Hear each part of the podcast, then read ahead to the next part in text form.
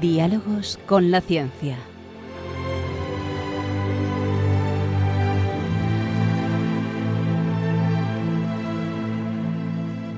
Dirigido por Javier Ángel Ramírez.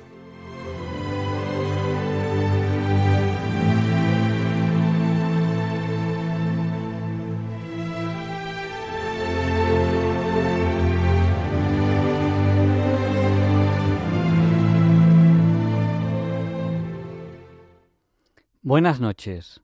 Estamos en Diálogos con la Ciencia. El programa para ti, que sabes que la verdad existe y la buscas. En Radio María, gracias a Dios, todos los viernes en sus dos primeras horas. Tengo tres cosas muy importantes que decirles. La primera es que hoy dedicamos el programa a Rafael Crespo Fragua, él falleció hace justo una semana, me lo dijeron justo cuando estaba empezando el programa, pero dije, bueno, tengo que recoger un poco más de, información antes de, dedicarle el programa a él, ¿no? Pues he estado preguntando, he estado informándome. Em, él es sacristán o fue sacristán de la parroquia de Galapagar en Madrid, hermano mayor de la Hermandad del Santísimo Cristo de las Mercedes. Y bueno, a él, a él dedicamos el programa. Hoy tenemos una entrevista muy especial, hoy tenemos un programa denso e interesante. Hoy saldremos al espacio.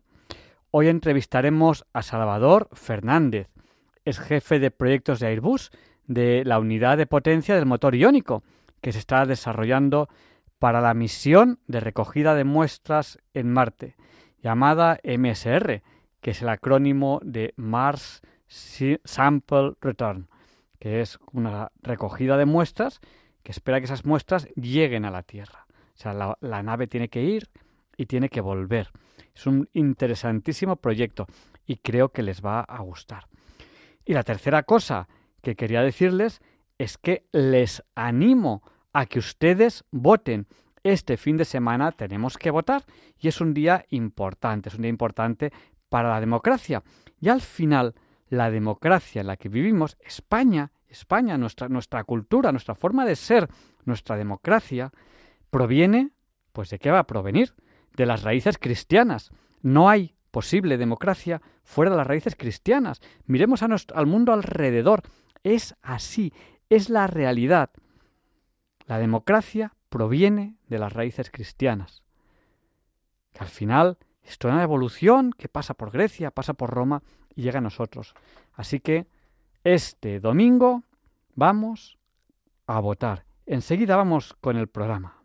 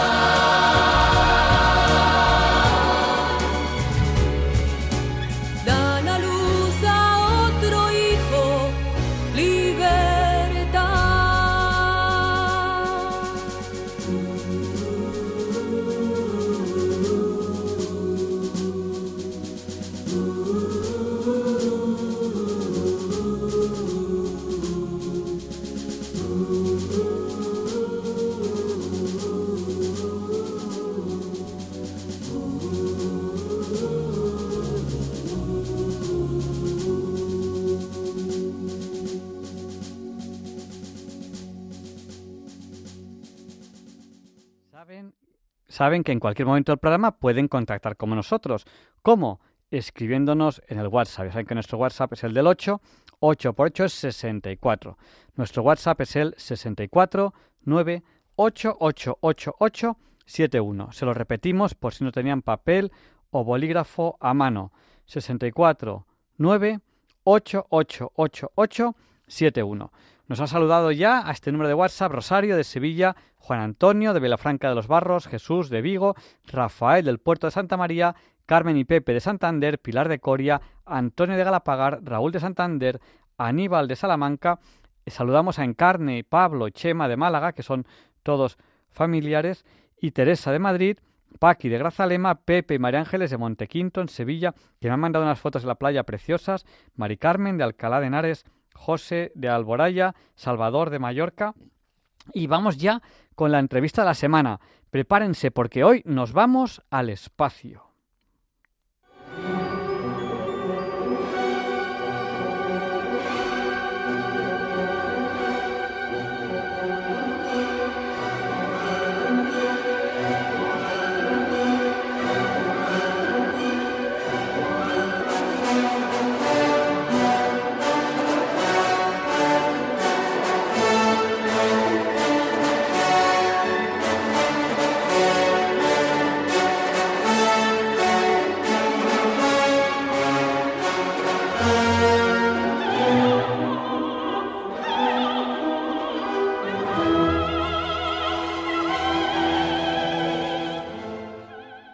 Saben ustedes bien que esta es la sintonía con la que presentamos la entrevista de la semana.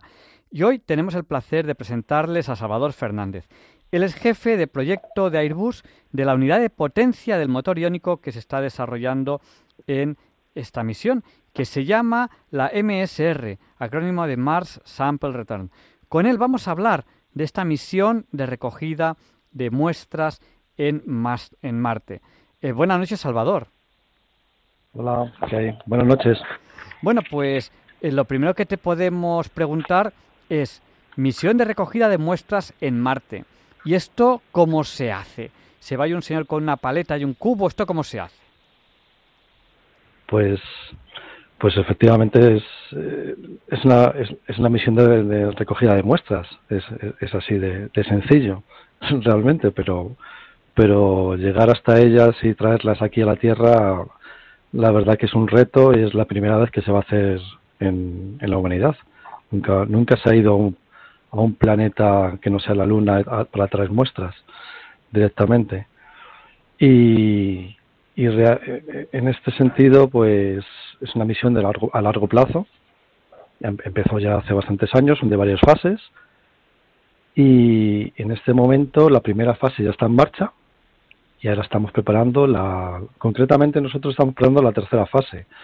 La segunda también no la desarrollamos aquí en, Madrid en Tres Cantos concretamente pero nosotros estamos estamos involucrados en la en la en el diseño y fabricación de un de una unidad de control para un motor iónico. Entonces bueno pues sí puedo si queréis os, cuento en rasgos generales en qué consiste la misión. Sí, eh, eh, yo te iba a preguntar que, bueno, a ver, eh, esto de ir a recoger muestras en Marte es como si dijéramos, hemos quedado para vernos en Valencia. esto es grande, o sea, pues claro, decir, en Marte a lo mejor uno llega y, y, en un sitio se encuentran las muestras y en otro sitio otras, porque, por ejemplo, si uno se va a los polos, porque Marte tiene polos, pues encontrará, digo yo, hielo, ¿no? Entonces, Sí, efectivamente. Claro, entonces, eh, ¿a qué lugar de Marte se va a ir? Porque esto es grande, ¿no? Sí, no, vamos a ir a una zona que es, está cercana al Ecuador de Marte. Es una zona que han elegido los, los, astrobiólogos, porque aquí esto, existen unos científicos que han, que han decidido cuál es el lugar más idóneo para recoger unas muestras con posibles trazas biológicas, que ese es el, ese es el objetivo de esta misión. Esta, esta misión consiste en en traer unas muestras que demuestren que hubo vida en Marte o que hay vida en Marte. Ese es el. Entonces vamos concretamente a un cráter, un cráter que se llama el cráter Jezero, que está cerca del Ecuador y es un cráter que se formó hace 4.500 millones de años, que en esa época Marte estaba eh, era un, era un, planeta con, mucha agua líquida, de, hecho eso era un lago un lago del cual fluía un, río bastante grande, hay un delta, entonces eh, esa zona es una zona muy idónea para, para ver si hubo vida o, o, si la hay en estos momentos. Entonces, esa, esa fue la primera parte de la misión. Sí, porque la, eh, digamos, lo que se está mirando de encontrar, en principio, es trazas de vida. No se está buscando a lo mejor algún mineral o algo de ese, de ese estilo de momento. No, no, no. El objetivo es, es bueno, si minerales y demás, pues también se estudian porque porque realmente vamos a traer muestras y se va a ver la, la composición geológica de, de, esas muestras, pero pero el objetivo principal es son las trazas trazas trazas de, de moléculas biológicas. De, de hecho, hace un, pues menos de un mes eh, porque eh, la primera parte de la misión ya está en marcha ahora mismo, entonces esas muestras se, están ya recogiendo allí. Y, el aparato que está recogiendo esas muestras, que es un rover, el se llama el rover Perseverance, eh, tiene un, dentro de, su, de sus instrumentos, pues puede puede realizar un análisis de lo, de lo que está recogiendo. Y concretamente hace menos de un mes, eh, una de las muestras que, ha recogido muestran trazas biológicas, que no significa que sean de vida, sino de posible eh, origen de la vida o, que hubo vida. Entonces, es, ha sido muy positivo lo, lo, que se ha encontrado hace, hace relativamente un mes. y una, una pregunta, o sea, eh, trazas biológicas es algo, eh, un compuesto que puede haberse producido por un organismo vivo hace miles o millones de años o que puede haberse producido de otra manera.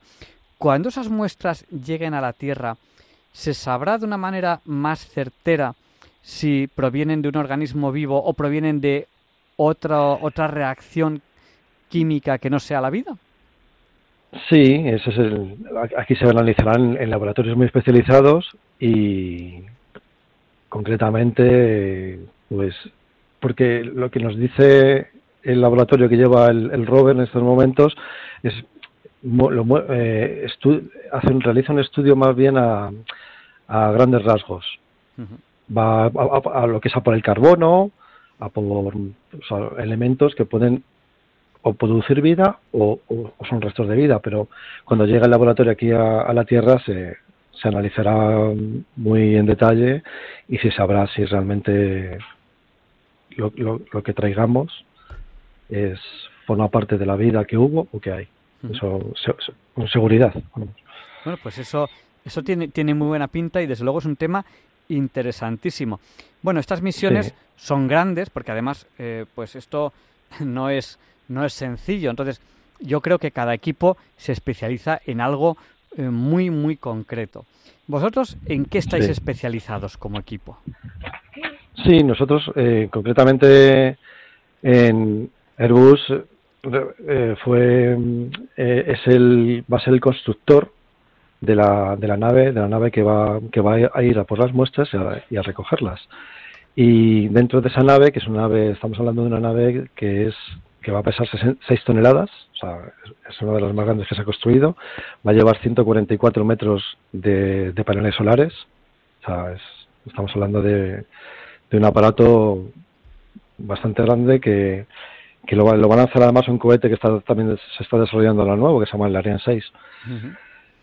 y, y nosotros, en, concretamente en Tres Cantos, donde estamos, a Airbus Crisa, nos llamamos, eh, somos especialistas en unidades de potencia y estamos, estamos construyendo para, para, la, para esta nave. La nave se llama, es ERO, es el, es el nombre de la nave que se llama European Return Orbiter, es el orbitador europeo de retorno.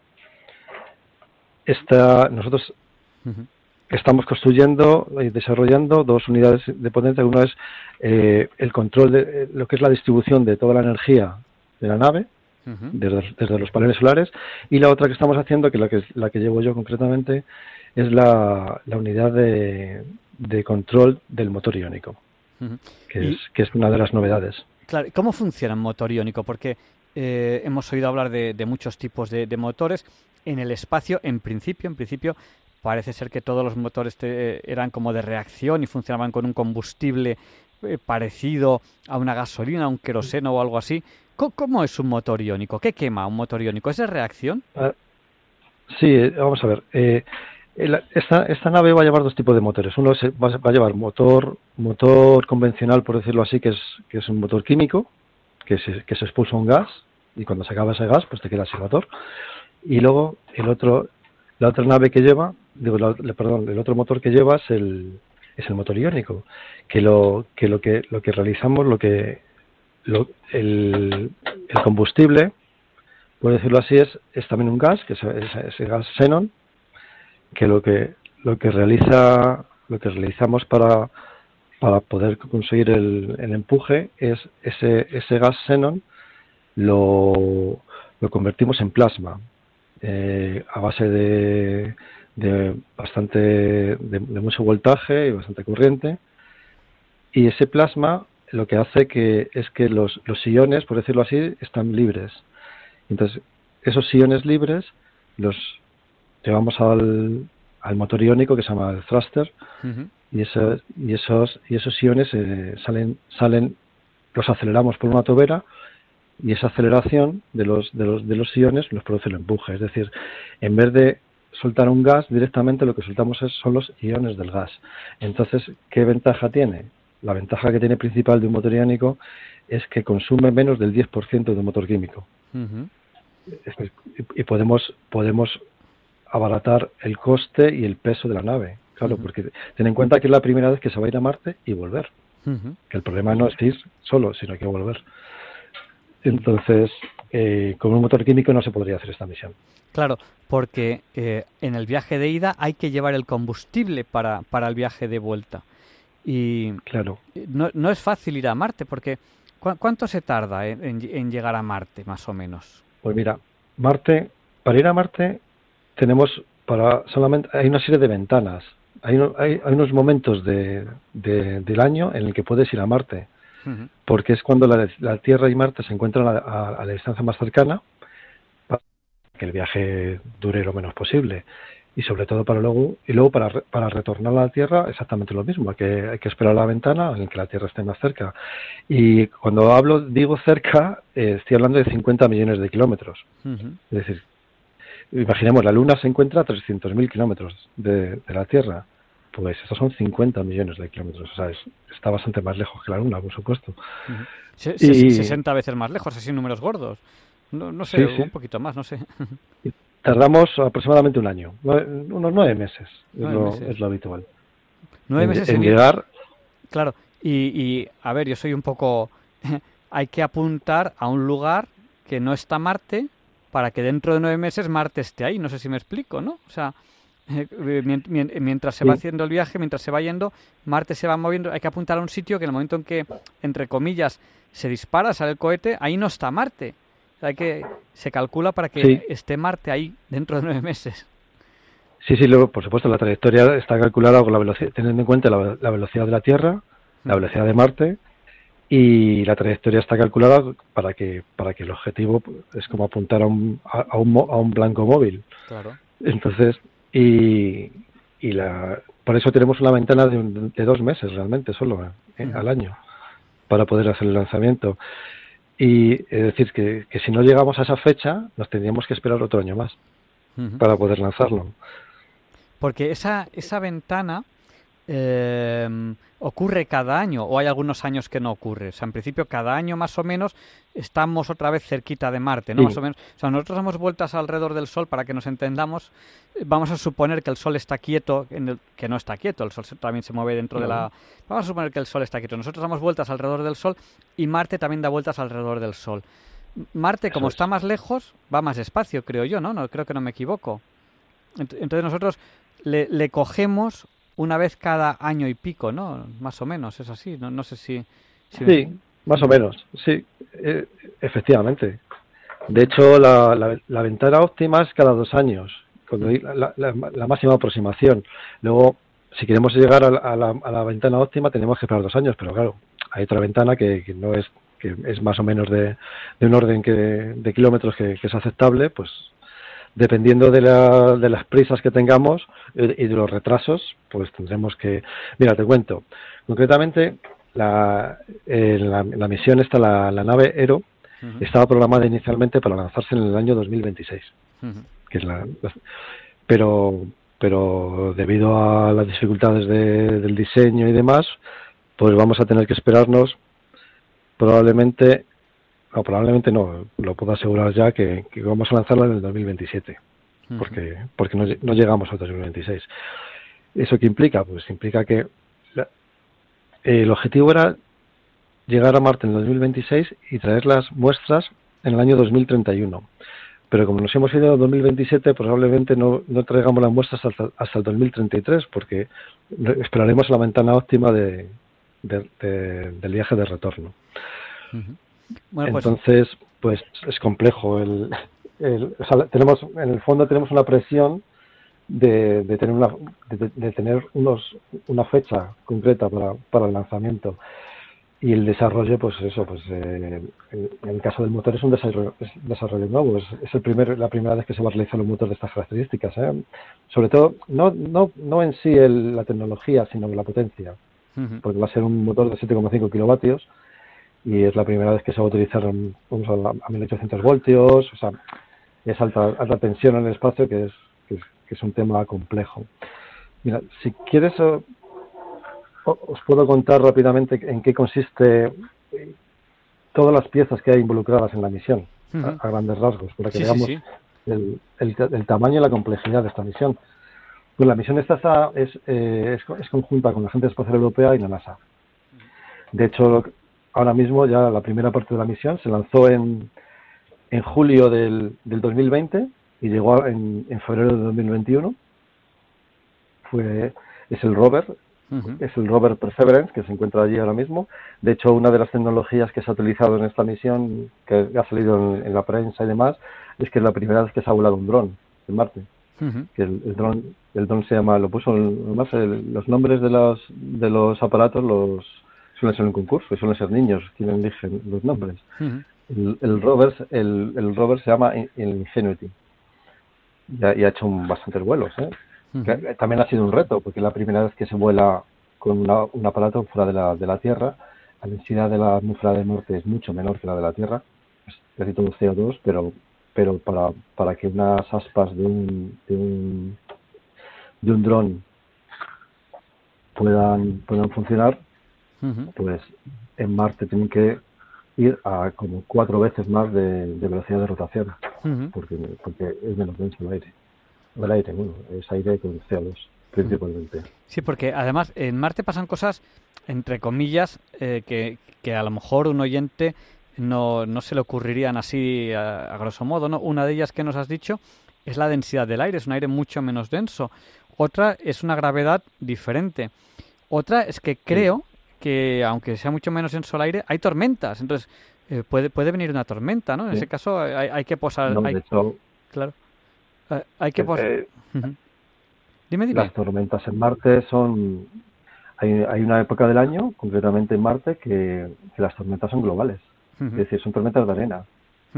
todo, el planeta entero. Es como un desierto gigantesco lleno de arena. Eso es uno de los problemas que hay en, del rover. Y bueno, por supuesto, el, el dron, el dron en cuanto hace un poco de, velocidad de aire, no, no puede volar. Pero el rover eh, llevo unos paneles solares que, uno de los problemas que, que se planteaban es que eso se cubre de arena y eso hace que disminuya el rendimiento.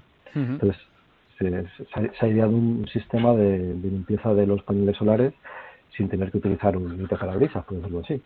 y, es, y es que resulta que en Marte la mayoría de, de la composición de, de, la arena que, que está en, flotando es de, es, es de composición de hierro.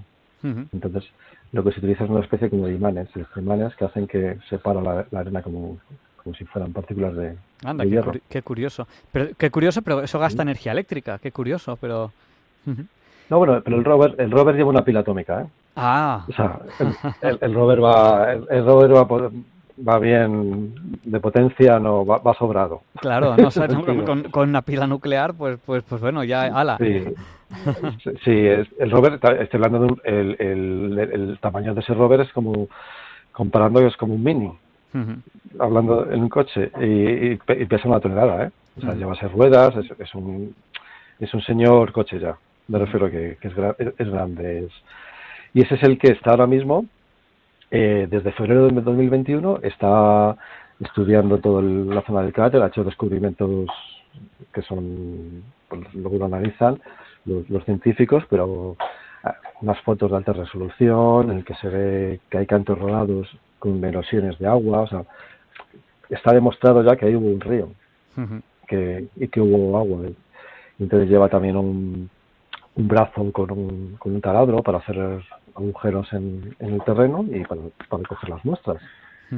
Las muestras luego se van a las este, tubos, tubos de ensayo de, de y, y las, las, va a ir, vamos a, va a coger unas 30 muestras son las que las que va a coger. Pero vamos, de esta misión, como ya he dicho, la primera parte ya está en marcha.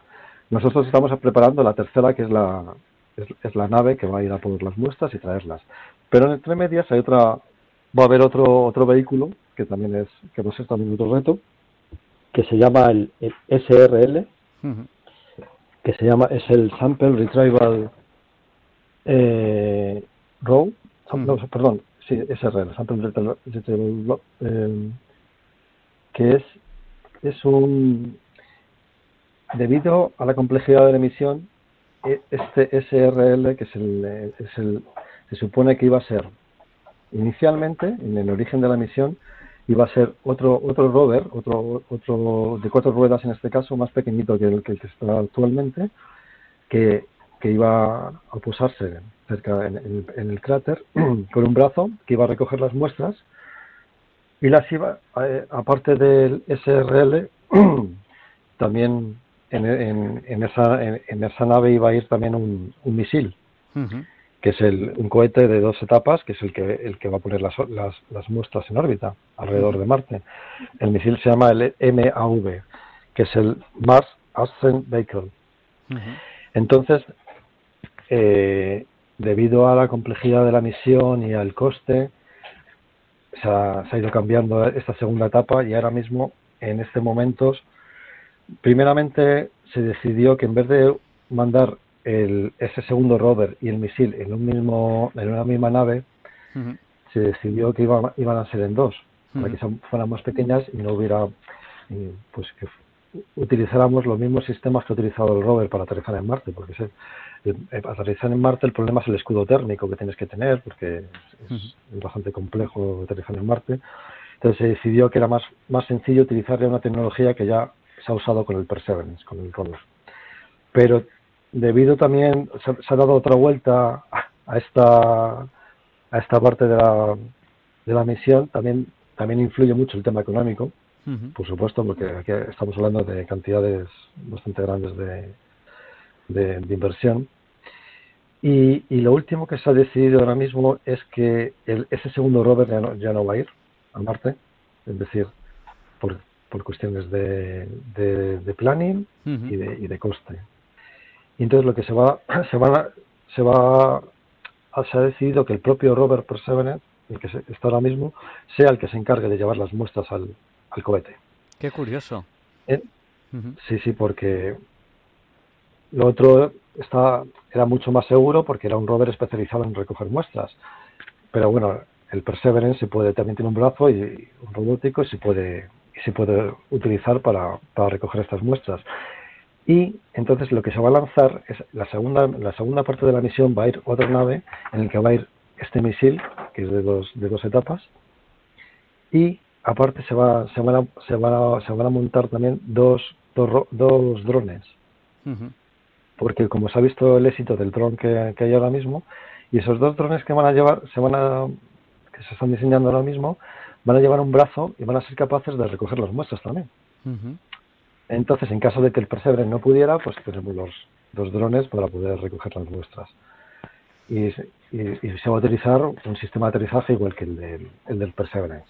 O sea, que es una visión más segura y más barata. Eh, hay, hay, que explicar que eh, volar un dron eh, fuera de la Tierra no es como volarlo en la Tierra, porque en la Tierra uno podría ponerse unas gafas parecidas a, a la realidad virtual donde ve la cámara en el dron y puede eh, volarlo en tiempo real. Pero eso no es factible en Marte, por ejemplo. ¿Por qué? Porque una orden, una orden eléctrica que se dé a un aparato que esté en Marte, tarda, cuando están cerca, me parece que es como media hora en llegar la orden y media hora en volver, si no me equivoco, ¿no? Entonces... Sí, unos 20 minutos, sí, por ahí, de ese orden. Entonces es imposible teledirigir algo en tiempo real. Eh, lo que hay que hacer es. No, no, no. Claro. Las cosas es lo que se, se, programa. Se programa la misión. Se sabe, o sea, lleva un lleva un ordenador el, el, el propio dron, igual que el rover, y lleva también eh, capacidad de autodecisión. En caso de, de haber una velocidad, de, imagínate que, que, va volando y de repente aumenta la velocidad del viento, pues automáticamente los sensores le dicen que se que aterrice. ¿Sabes? Lleva un software que, que, es capaz de, en caso de emergencia, de, de realizar sus, sus propias, de tomar sus decisiones sin, sin, sin, sin, tener en cuenta las órdenes de tierra. Igual que el rover, ¿eh? El rover le pasa lo mismo. Bueno, pues estamos viendo que, que, la investigación en Marte, a fecha de hoy, eh, estamos ya en el año 2023, es bastante diferente al año 1969, creo que me creo que he acertado con el año en que se fue a la Luna, donde las cosas eran, por así decirlo, más manuales, es decir, iba un señor ahí y, y, cogió las muestras, las muestras de la Luna, creo, creo que, las cogieron todas, todos los astronautas, no sé si, si hubo algún robot que cogiese muestras en la Luna, creo que no. Eh, y, bueno, ahora estamos mandando robots. eh, ¿por qué no mandamos a señores, no? Pues, eh, digo yo, no sé. ¿Está muy lejos el hecho eso de que vayan unos señores ahí a, Marte? ¿Está lejos eso o está cerca?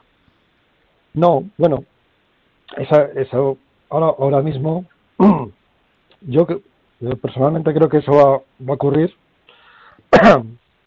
en la, en la década de los, de los, de los 40.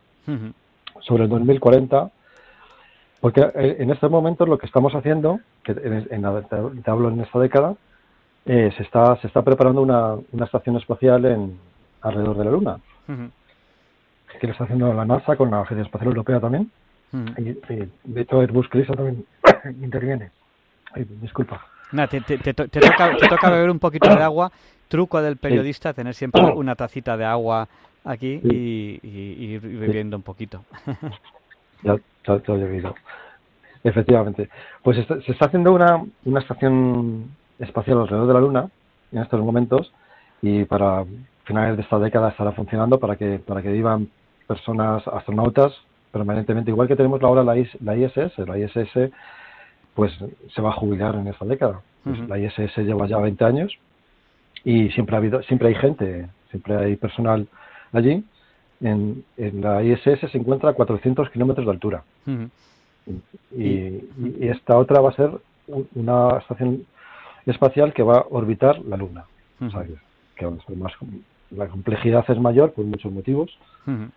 Y entonces, es, eh, en, esa, en esta fase que estamos que estoy hablando de, de una estación orbitando la Luna, el siguiente paso va a ser hacer la, la, estación espacial en, la propia Luna, que se, ya se está estudiando, y eso va a ser en, la década de los 30, pues va a ser eh, el sitio, el, lugar adecuado para poder construir una nave preparada para llevar seres humanos a los se, se, irá desde la Luna.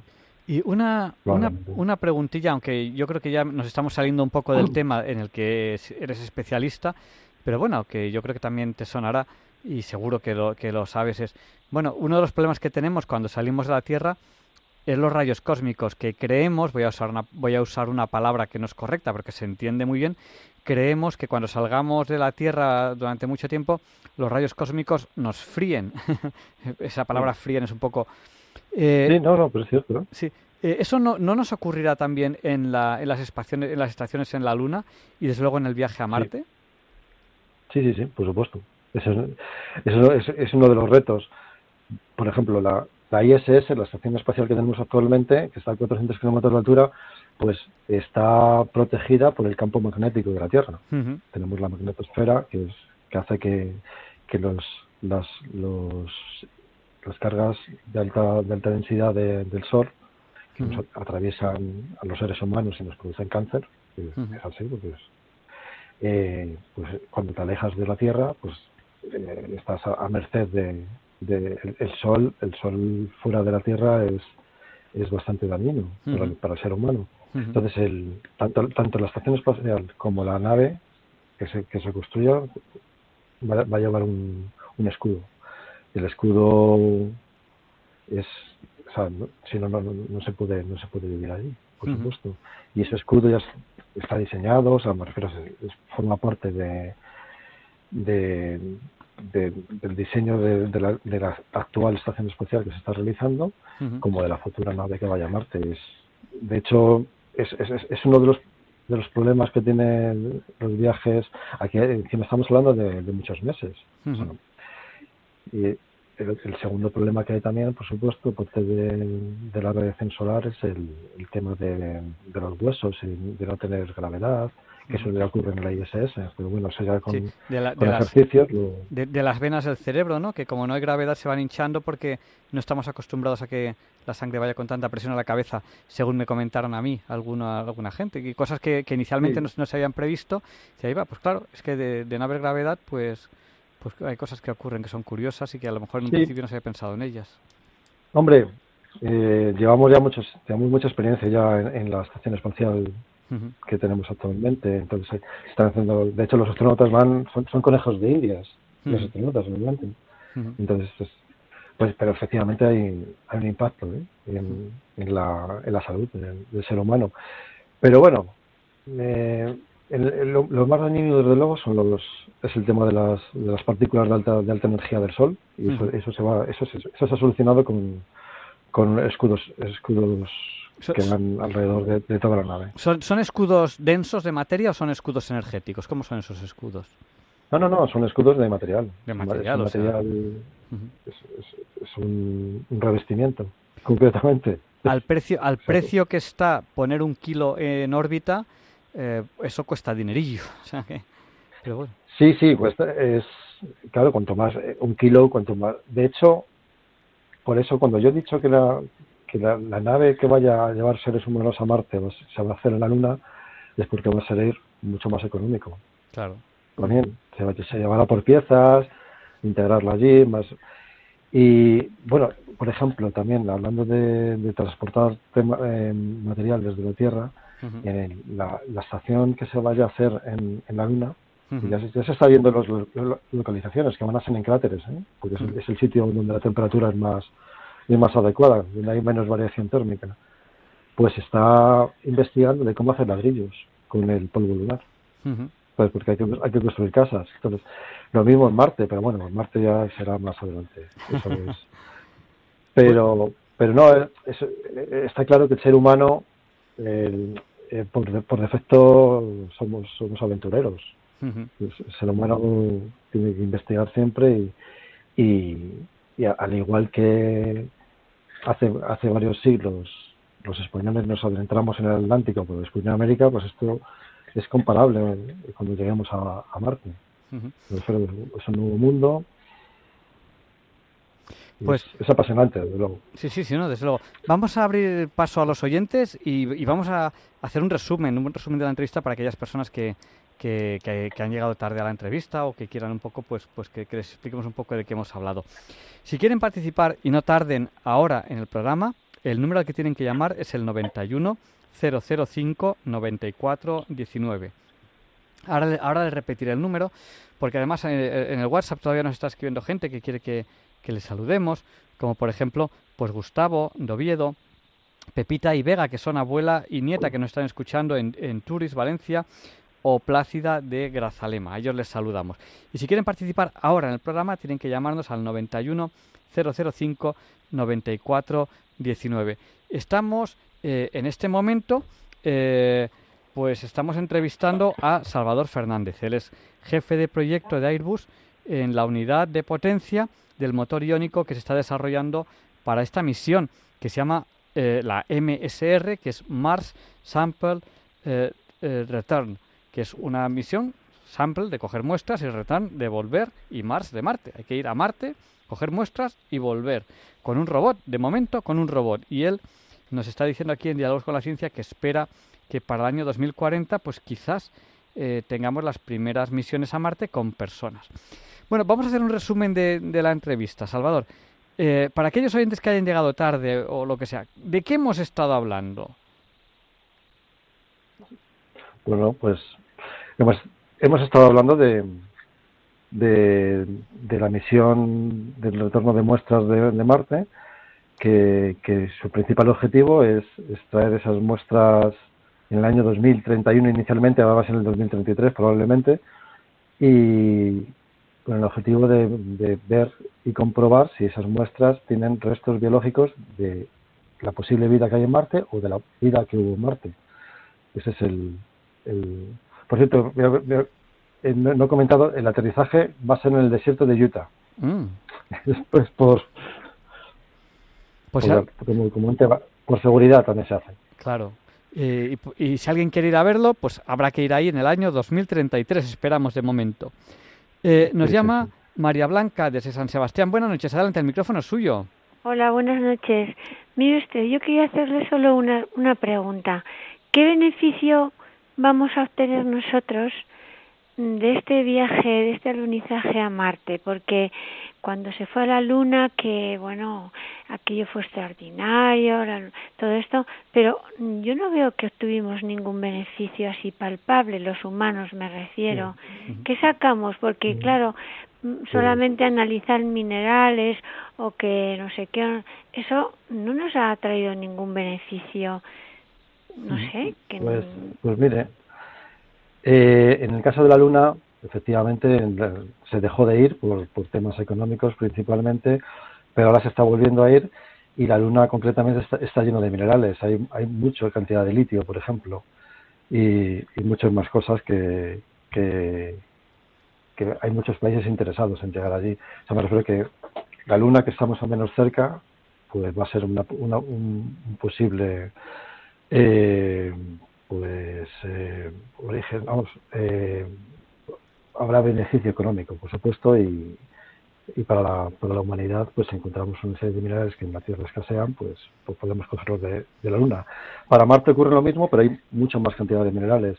Eso sí, no va a ser a corto plazo. Es decir, posiblemente nuestros dentro de varias generaciones es cuando sacarán beneficio realmente de, de lo que hay allí y, puede ser una, una, segunda tierra, como un plan B. Eh, yo yo dije, he dicho varias veces aquí en, Diálogos con la Ciencia y, ahora eh, don Salvador Fernández me, va a corregir. Yo dije, bueno, fuimos a la Luna y, bueno, ya sabe que, que, la Luna, lo hemos contado aquí en Diálogos con la Ciencia varias veces, en principio se supone que hubo un cuerpo celeste grande que chocó con una, con una Tierra primitiva y que al ser la Tierra más grande, los materiales más pesados se quedaron en la Tierra y los materiales más ligeros fueron a la Luna. Entonces, en aquel momento, cuando se cogieron muestras de la Luna, los materiales que había eran los más ligeros y, bueno, en ese momento se consideró que económicamente hablando, en ese momento no, no era viable. Pero a lo mejor hay otros que ahora, ahora hay una mayor necesidad, el litio, nos está diciendo, por ejemplo, para las baterías, y ahora, ahora se ve que a lo mejor ahora puede, puede empezar a ser rentable. Y no sé si, si quiere hacernos algún comentario al respecto. Y luego tengo otro que es muy importante, y es la investigación. Eh, siempre se obtiene algún beneficio, ¿no? Por ejemplo, eh, el velcro, la cremallera y muchos otros inventos que ahora de memoria no me, no me acuerdo, vienen de investigación espacial. Entonces, al final, son cosas que por investigación llegamos a muchas cosas que a lo mejor no es lo que estamos buscando, pues, pero ahí están. Sí, por ejemplo, mira, sin ir más lejos, el, el, motor este iónico que, ya lleva tiempo este motor, pero lo estamos perfeccionando. Eh, este eh, hoy en día todos los satélites de telecomunicaciones, de, que son para la televisión, para internet y demás, ahora todos llevan motor iónicos. ¿Por qué? Con eso lo que se abarata el coste de lanzamiento y se abarata el coste de, de, operación del satélite, porque tú puedes moverlo y puedes apuntar un satélite a Europa o a América. Es decir, que el beneficio está en que las comunicaciones nuestras son más económicas para, para la humanidad y, podemos hacer como Internet global para todo el mundo. Es decir, que todo la, investigación siempre trae beneficios en la humanidad. A veces se, a veces se, utilizan para, para fines que no son que no son pacíficos, desgraciadamente, pero la mayoría de las veces, en el caso de la Luna, has comentado el velcro, otro las famosas las gafas de sol la Ray-Ban. Los cascos de los astronautas fueron desarrollados por Ray-Ban. y, hoy en día utilizamos gafas polarizadas casi todo el mundo. Las, las, las cámaras de vídeo se desarrollaron para la Luna. Y yo creo que la, la investigación siempre es buena para, para, para la humanidad. y, y, en el, y, en el, caso de este, pues efectivamente, que a corto plazo es cierto que es que no, no, no, se va a ver, pero bueno, esto es, esto es poquito a poco, paso a paso. yo, yo, lo puedo comparar con el tema de la navegación. La navegación o, el transporte aéreo. Ahora, vamos de Madrid a Nueva York en ocho horas, pero imagínate hace 20 siglos. no, bueno, no podíamos ir porque no hasta que llegó Colón, pero que es la evolución. Pues es lo mismo. Estamos en estamos ahora mismo en una etapa pues de los barcos de vela comparado con el tema de naves espaciales. Sí, estamos, en unas etapas muy, muy, muy, muy básicas todavía. Pues muchas gracias, María Blanca. Pues de nada, pero yo me quedo mm, sin saber, por ejemplo, que por lo que yo llamo, que yo me refería a beneficios sobre la humanidad, sobre, mm, sobre nuestras carencias, sobre nuestras necesidades básicas de pobreza, de todas estas cosas, y resulta que son beneficios muy técnicos, de comunicaciones, de mm, todo, todo tecnicismos, todo sobre materiales, pero beneficio de, sobre los humanos, que nos podamos nosotros mejorar nuestra existencia, nuestro bienestar diario, de pobre, de pobreza, de hambrunas, todas estas cosas nada, no se saca nada. María Blanca, le voy a corregir, déjeme que le corrija. Eh, en el año 2000 había dos grandes problemas de, bueno, un poquito antes del año 2000, había dos grandes problemas de hambruna mundial, que eran China e India. Las dos son ahora grandes potencias. ¿Qué ha cambiado? ¿Qué ha pasado? Hemos invertido mucho los países que en ese momento no éramos, no éramos pobres eh, en China. ¿Hemos invertido mucho en India? No. ¿Qué ha pasado? Que China e India se, han, se desarrollaron en su momento tecnológicamente y eso, eso les ha sacado de la pobreza. O sea, no nos, no nos pensemos que sacar de la pobreza al mundo o a un país es darles de comer. Entonces, eh, aquí es donde la tecnología tiene muchísimo que decir. Las telecomunicaciones sacan de la pobreza a países, aunque la telecomunicación no se coma. La telecomunicación saca de la pobreza a países. Pues mire, no lo había pensado eso, pero me alegro muchísimo de que ustedes lo, lo digan aquí en antena, porque así nos quedamos muy felices y muy contentos de que algo bueno sacamos de tanto, de tantos gastos que se originan estos viajes tan enormes. Así que pues les felicito y, y me retiro ya. Pues muchas gracias. Y luego también hay que pensar, por ejemplo, en el viaje a Colón, eh, uno de los problemas que había era ¿y quién pagaba eso? Que en aquella época fue mucho dinero. ¿no? Y, quién paga esto? ¿no? Es uno de los problemas que, que había que en aquella época era... Sí, los reyes, los reyes. Claro. Católicos. Bueno, me despido de ustedes. Muchísimas gracias por llamar, María Blanca. Un abrazo. Un abrazo, adiós. Que, dentro de poco es tu santo, que, que, que es una fecha muy curiosa, que es, que es, en, es en agosto porque nevó en agosto en una colina de Roma y una... Oh, exactamente, la Virgen de la Blanca, sí señor. Eso es una historia a leer porque además es, auténtica que la Virgen pidió a una persona que se hiciese eh, un... Eh, un templo ahí donde fuese a nevar y, y si no me equivoco el obispo de aquella zona no le creyó y al día siguiente amaneció nevado un cerro en Roma y ahí le hicieron el, templo. Ah, es una historia preciosa. Y real, preciosa y además es auténtica y hay, certeza de que es auténtica. Sí, sí, Un abrazo muy fuerte. Un abrazo, igualmente. Gracias. Gracias, buenas noches. Pues, don Salvador, tenemos ya que ir terminando la entrevista. Muy bien. Que, muchísimas gracias por habernos dedicado su tiempo en, esta noche. Y, bueno, y estaremos en contacto y tenemos que ir viendo cómo, cómo evoluciona la, la, la, misión. Y, y, nada, tres, yo, yo, yo he vivido en Tres Cantos, tengo familia ahí todavía, voy mucho a Tres Cantos. Ah. Sí. y paso mucho por ahí, por, por el centro industrial, y realmente hay industrias muy tecnológicas, y yo me alegro muchísimo de, de ello. Sí, Tres Cantos es un centro de referencia. Pero, eh, nosotros estamos en el, en, el, en el BTM, en el Parque Tecnológico, sí. y hay, hay varias empresas del sector.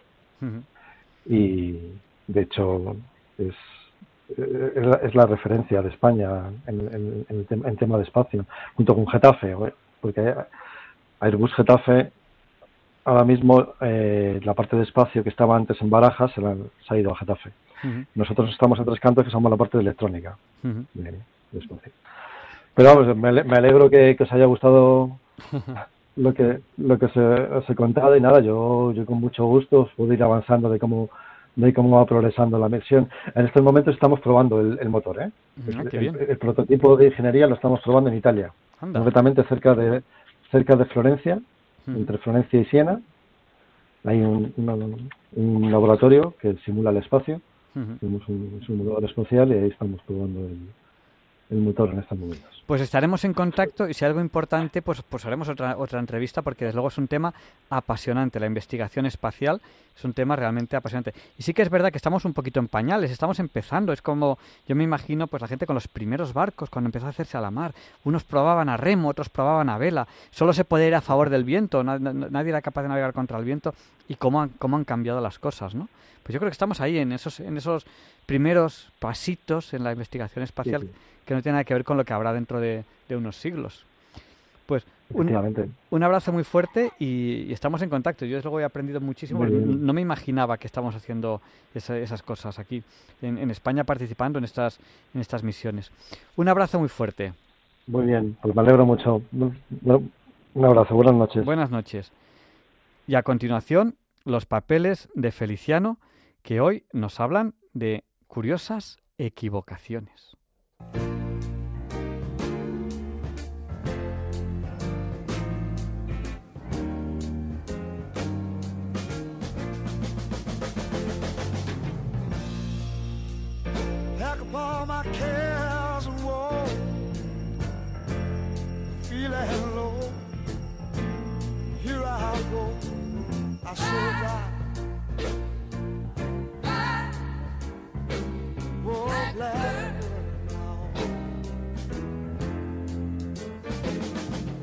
¿Qué tal, Javier Ángel? Contaba mi tío, el escritor Julio Alejandro, como recién acabada la guerra cruzaba España desde Francia a Portugal, emboscado en un destartalado tren, muerto de miedo, pues los dos bandos de la contienda habían puesto precio a su cabeza. Ese era el problema de ser un hombre bueno en esos tiempos. Pues sí, la bondad realmente no se soportaba. Como te imaginarás, el viaje se le hacía interminable continuas paradas de control, miradas de desconfianza y, en fin, un calvario.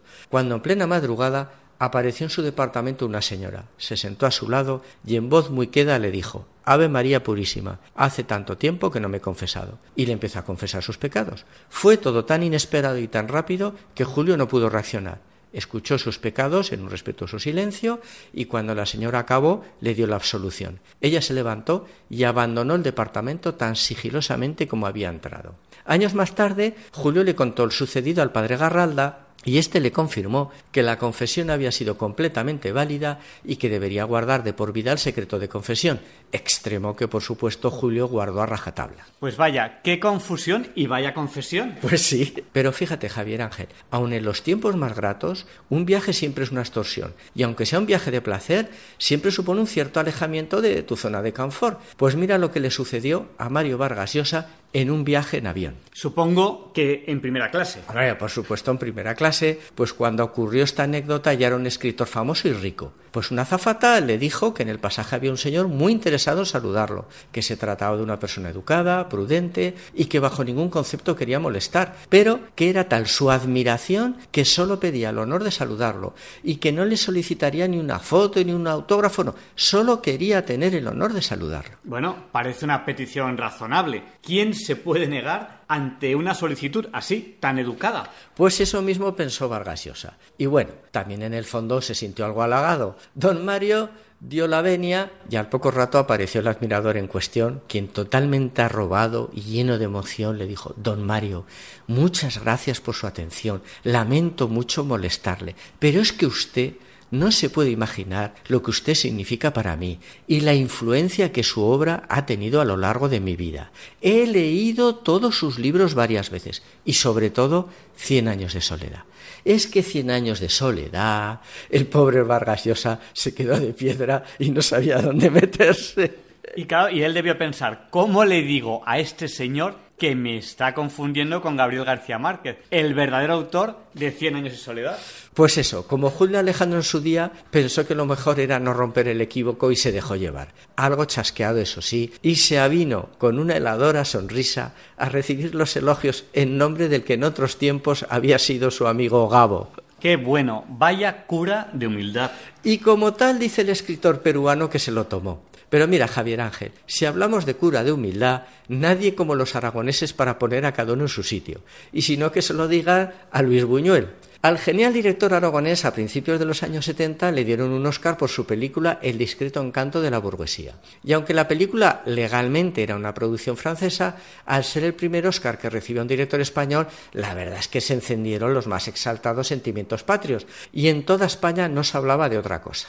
Bueno, pues iba Buñuel por esos días paseando por la avenida de Independencia de Zaragoza cuando se encontró con un antiguo conocido de la familia, uno de esos señores de Zaragoza de toda la vida, y lo paró. Hombre, Luis, hombre, Luis, Luis, ¿qué tal? ¿Qué tal? ¿Tú por aquí? Sí, sí, estoy aquí ahora en Madrid y he venido a arreglar unos papeles a Zaragoza. Oye, pues te veo muy bien, ¿eh? Te veo muy bien, ¿eh? Oye, por cierto, enhorabuena, ¿eh? Ya me he enterado que te han dado un Oscar, ¿eh? Bueno, bueno, sí, sí, bueno, pues... Pero hombre, tienes que estar muy orgulloso. Oye, un Oscar, ¿eh? El primer Oscar que recibe un director español, ¿eh? Muy bien, muy bien, oye, muy bien. Bueno, bueno, bueno. Por cierto, el otro día vi la película, ¿eh? Flojica, ¿eh, Luis? Muy flojica. Desde luego, ¿cómo sois los aragoneses? Ya sabes el famoso dicho. Aragón, donde a la mala educación se le llama nobleza.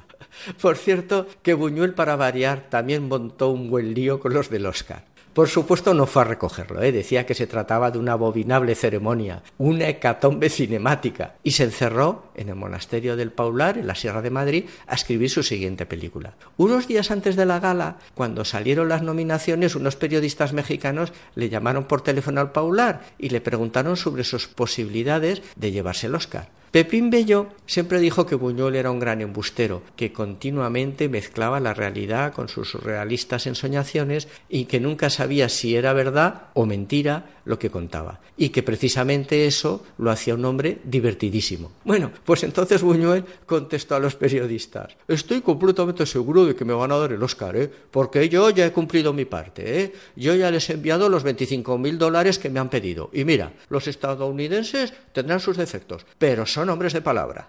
Imagínate, Javier Ángel, cuando estas declaraciones llegaron a Los Ángeles, bueno, y se armó la marimorena, ¿no? Escándalo de corrupción en los Oscars, investigaciones, pesquisas. Bueno, al final tuvo que llamar a Los Ángeles el productor francés de la película para explicarles cómo se las gastaba Buñuel y que todo había sido una de sus tantas bromas surrealistas. Pues vaya, vaya, vaya bromita. Mira, Javier Ángel, los aragoneses de lo que nos cuentan no nos creemos nada y de lo que vemos solo la mitad. Y por eso enseguida detectamos el falso halago, el elogio fácil. Pero ojo, en el fondo también tenemos nuestro corazoncito, ¿eh? nuestro puntito de vanidad. Y ese era el caso de otro ilustre aragonés, el actor Paco Martínez Soria. Don Paco, como todo el mundo le llamaba, ojo, en el teatro solo había tres dones, ¿eh? don Enrique Borrás, doña Lola Membrives y don Paco Martínez Soria. Pues don Paco y su esposa tenían una compañía teatral ejemplar. Mi gran amiga, la sin igual actriz Rosa Fontana, que trabajó mucho con ellos, me contaba que era una familia modélica y una empresa muy seria, que pagaba la seguridad social de todos sus empleados, que en esa época la verdad es que no lo hacía nadie. A pesar de que falleció hace más de 40 años, su fama sigue vigente. Sus películas se reponen continuamente en las televisiones. Don Paco no era nada amigo de saros y famoseos y dedicó su vida en exclusiva al teatro y a su familia. Por cierto, ¿uno de sus hijos no se hizo fraile? Sí, sí, sí, sí, el padre Paco, que además ha fallecido recientemente, fue escolapio en el monasterio de Poblet. Y contaba, Fray Paco, que a su padre, a pesar de ser tan recto, pues bueno, también tenía su puntito de vanidad y le gustaba ser reconocido en todas las partes, sobre todo cuando iba a actuar a su tierra, Zaragoza. Allí no se podía resistir a esconderse a la vista de todos en una mesa de un café de la Avenida Independencia, para claro, todo el mundo al pasar parar a saludar, hombre, Paco, hombre, Paco. Era su momento de gloria. Bueno, pues fueron sus hijos los que ya un día le dijeron, mira papá, ya empiezas a estar mayor, has dedicado tu vida a trabajar, nunca has cogido vacaciones, estás podrido de dinero, hombre, haz el favor, sobre todo por mamá, de coger unas vacaciones, hombre, llévala a hacer un buen viaje, salir al extranjero, en fin, eh, tienes que, tienes que hacer algo. Al final lo convencieron y se sacó unos billetes para ir a Londres. Bajó el matrimonio Martínez Soria del avión y cogieron un taxi rumbo al hotel. En el taxi ya don Paco se mosqueó bastante porque el taxista no le había reconocido. Luego, al llegar a la recepción del hotel y entregar los pasaportes, se quedó de muestra, muy expectante allí apoyado en el mostrador, para ver la impresión que le causaba a la recepcionista por leer su nombre, ¿no? Claro, él estaba acostumbrado a que le reconocieran en todos los sitios. ¡Hombre, don Paco, pase usted! ¡Tome, don Paco! Y así en todas partes. Claro, claro. El problema es que en Londres no lo conocía nadie. Así que la recepcionista abrió los pasaportes y sin más comentario le entregó las llaves. Entonces dijo Paco Martínez Soria, esta ciudad no es para mí, y se volvió a Madrid. Pues sí, otra buena cura de humildad. Eh, pero me estabas contando historias, no de curas de humildad, sino de confusión. Bueno, bueno, tienes razón. Mira, don Marcelino Conde era un señor afectado por el enanismo hipofisario. El resultado de esta enfermedad es que si bien el individuo crece en edad y sabiduría, su cuerpo se queda con el aspecto de un niño de 11-12 años. Don Marcelino era muy taurino, fumador de grandísimos puros, mujeriego y un juerguista impenitente. Muy amigo de los dominguines, se apuntaba a todos los araos que montaban. Era el perejil de todas las salsas y los dominguines jugaban mucho con él y le gastaban muchas bromas continuamente. Mira, todas las nocheviejas, después de la cena, lo metían en el estuche de un violonchelo y a hombros por el pasillo de la casa le organizaban un entierro. Don Marcelino vestía de pantalón corto y calcetines hasta la rodilla, como todos los niños de la época. Y a Pepín Bello le decía, Pero hombre, don Marcelino, ¿cómo no viste usted de pantalón largo? Y don Marcelino, retirándose su enorme puro de la boca, le respondía Estaría ridículo, Pepén, estaría ridículo. Un día iba Luis Miguel Dominguín con don Marcelino en brazos por la Gran Vía rumbo a Chicote, cuando una señora le afeó a Luis Miguel. ¡Qué vergüenza! Que un padre permita a su hijo que vaya fumando semejante puro por la calle. ¿Pero dónde vamos a llegar? A lo que don Marcelino le respondió muy ofendido. Oiga, señora, que tengo 54 años y soy bibliotecario del Ministerio de Comercio por oposición. ¡Qué barbaridad! ¡Qué gamberros eran los dominguines! Por cierto, Feliciano, si nuestros oyentes quieren escuchar tus anteriores papeles, los pueden hacer, además en el podcast de Radio María, también en el YouTube que tenéis propio, ¿no? Pues sí, sí, sí, si en Pones los papeles de Feliciano, te saldrán los anteriores episodios y los podréis escuchar ya tranquilamente. Cuídate, Javier Ángel, que tú eres necesario mientras nosotros somos contingentes.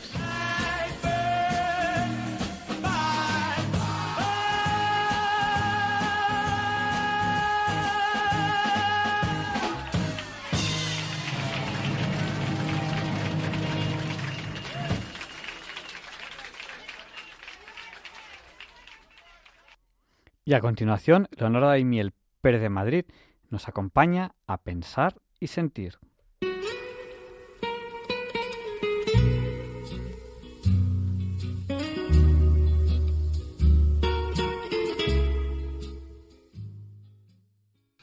Buenas noches, queridos oyentes de Radio María. Soy Leonardo Daimiel y hoy también les invito a pensar y sentir juntos. Les voy a leer tres textos muy cortos, cuya autoría desconozco. Cualquiera de ellos me parece que tiene enjundia suficiente por sí mismo para pensar y sentir, pero aisladamente resultan demasiado breves para hacer un programa con la duración habitual, autoimpuesta, que ya conocen, eh, cinco minutos como mínimo y diez como máximo. Y probablemente habrá más programas con este mismo formato. Empezamos hoy con estas breves reflexiones. Para oír un pájaro, dejad de escuchar el ruido del avión. Para oír una pequeña flauta, dejad de escuchar la batería. Para oír el amor, dejad de escuchar el odio. Para oír el murmullo de Dios, dejad de escuchar los estruendos del mundo. Cuando hayáis aprendido a reconocer estas voces, podréis oír el pájaro en el corazón de un aeropuerto. Podréis oír la flauta en el corazón de una gran orquesta. Podréis oír el amor en el corazón de una guerra. Y podréis oír a Dios en el corazón de todo ser. El segundo breve texto de hoy delibera y razona sobre el envejecimiento personal, una situación que no gusta a nadie. Por ello puede venirnos bien tener en cuenta estas observaciones. Envejecer es un privilegio, un arte, un regalo. Sumar canas, arrancar hojas en el calendario y cumplir años deberían ser siempre motivos de alegría, de alegría por la vida y por lo que supone estar aquí. No te lamentes de envejecer. Y es que vivir va de la mano con el tiempo, que hace que en nuestro rostro aparezcan arrugas y que de vez en cuando tengamos achaques. Pero todo eso es el reflejo de la vida, algo de lo que nos podemos sentir muy orgullosos. Tenemos que agradecer la oportunidad de cumplir años, pues gracias a ello cada día podemos compartir momentos con aquellas personas que más queremos. Podemos disfrutar de los placeres de la vida, dibujar sonrisas y construir con nuestras acciones un mundo mejor. Las arrugas nos recuerdan dónde han estado las sonrisas las arrugas son un sincero y bonito reflejo de la edad contada con las sonrisas de nuestros rostros. pero cuando empiezan a aparecer nos hacen darnos cuenta de lo efímera y fugaz que es la vida. Como consecuencia, es frecuente que esto nos haga sentir molestos e incómodos, cuando en realidad debería ser un motivo de alegría. ¿Cómo es posible que nos entristezca tener la oportunidad de cumplir años? Porque tenemos miedo de que al envejecer perdamos capacidades, porque pensamos en la vejez de manera peyorativa. Pero cumplir años es también una ocasión de mirar hacia atrás y plantearnos qué hemos hecho durante nuestra vida. Demos gracias por cada año cumplido. Deberíamos agradecer a Dios la oportunidad de permanecer aquí y de tener la capacidad y la conciencia de disfrutar. ¿Qué sentido tiene lamentarnos y quejarnos por tener posibilidades? ¿No es verdad que daríamos lo que fuese por tener a nuestro lado a aquellos que perdimos? ¿Por qué no le ponemos ganas a la vida y dejamos de disimular nuestro caminar? Finalmente, en vísperas de una jornada de reflexión, puede ser interesante recordar esta historieta personificada en alguno de los malvados gobernantes que en el mundo han sido. En una de sus reuniones, el mandatario solicitó que le trajeran una gallina. La agarró fuertemente con una mano y con la otra empezó a desplumarla. La gallina, desesperada por el dolor, intentó fugarse, pero no pudo. Cuando le había quitado todas las plumas, dijo a sus ayudantes y secretarios, Ahora observen lo que va a suceder. Puso a la gallina en el suelo, se alejó de ella un poco y cogió en su mano un puñado de trigo mientras sus colaboradores observaban cómo la gallina, asustada, dolorida y sangrando, corría detrás del tirano, mientras éste le iba echando puñados de trigo y daba vueltas por la sala. Entonces él miró a sus ayudantes y secretarios que estaban totalmente sobrecogidos y les dijo, Así de fácil se puede gobernar. Muchos pueblos siguen votando para que sean sus gobernantes a políticos, a pesar de que les causen dolor, por el simple hecho de recibir un regalo barato, promesas que no tienen por qué ser cumplidas, o algo de comida para unos pocos días.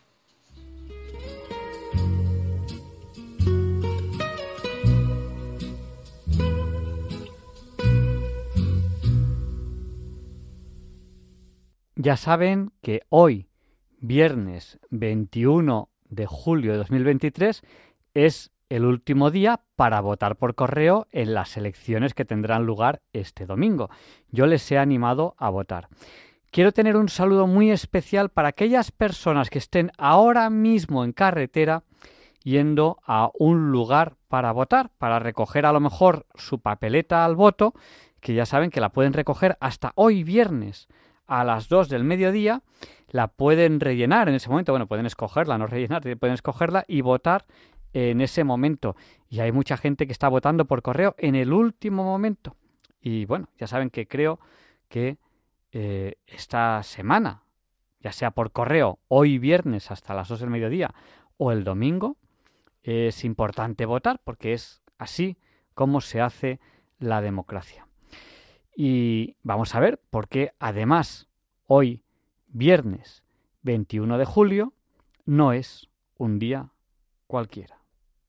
It's a lovely day today, and whatever you've got to do, I'd be so happy to be doing it with you. But if you've got something that must be done, and it can only be done by one, there is nothing more to say. Except it's a lovely day for saying it's a lovely day.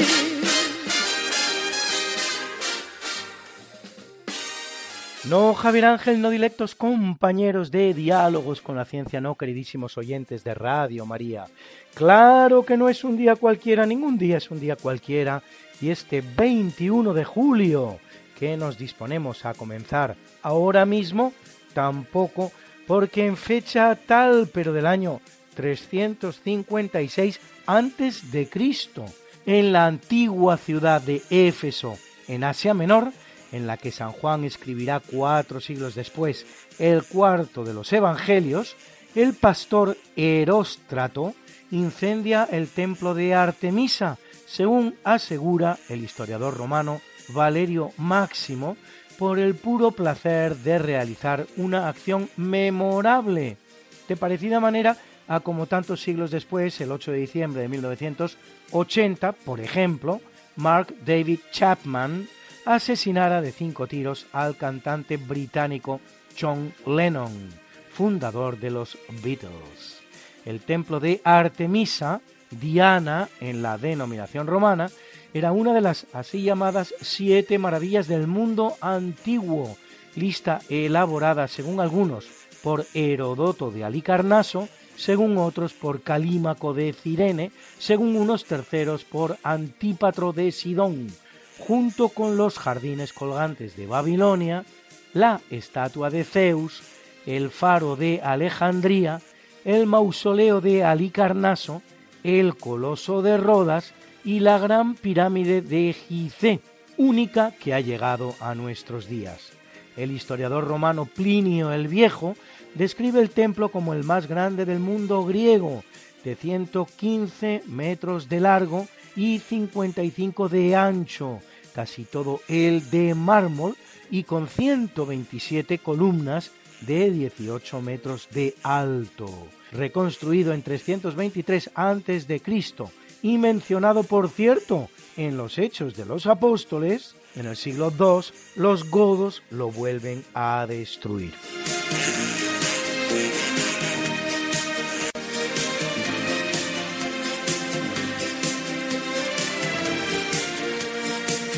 En 1242, en el marco de la guerra de Saintonge, tiene lugar la batalla de Taillebourg, que termina con la victoria de Alfonso de Poitiers, ayudado por su hermano Luis IX, más conocido como San Luis Rey de Francia, sobre el conde de Marche y su aliado Enrique III de Inglaterra, por la ciudad de Poitou, la actual Poitiers.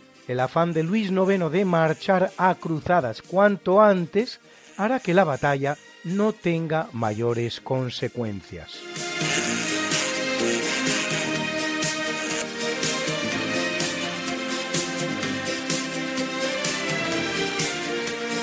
En 1535, dentro del esfuerzo realizado desde España para poner fin al enseñoreamiento del Mediterráneo por parte de los piratas turcos, el rey Carlos I de España en persona libera la ciudad de Túnez de las garras del pirata otomano Barbarroja, que la había invadido un año antes y había depuesto al rey Muley Hassan, al que Carlos repone en el trono.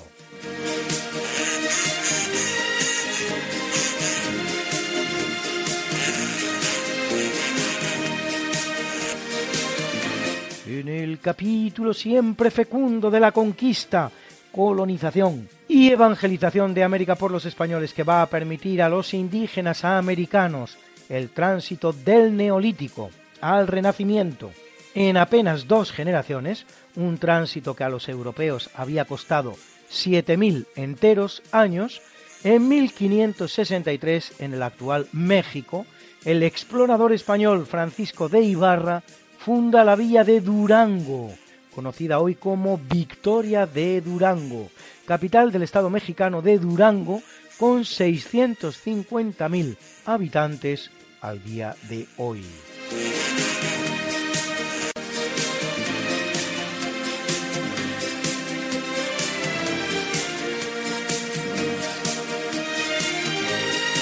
En 1588, la conocida como Armada Invencible, Gran Armada, Felicísima Armada o Armada Española, formada por 137 barcos al mando del duque de Medina Sidonia, Alonso Pérez de Guzmán el Bueno y Zúñiga, se ve sorprendida por unas terribles tormentas en el Canal de la Mancha que dispersan la flota, impidiéndole llevar a cabo su objetivo de invadir Inglaterra para destronar a la protestante Isabel I, que acaba de ejecutar a su prima y sucesora, así como reina de Escocia, la católica María I, y obligando a los barcos a rodear la isla británica por el norte y navegando al oeste de la misma, entre Gran Bretaña e Irlanda, llegar a España cada uno como pudiera,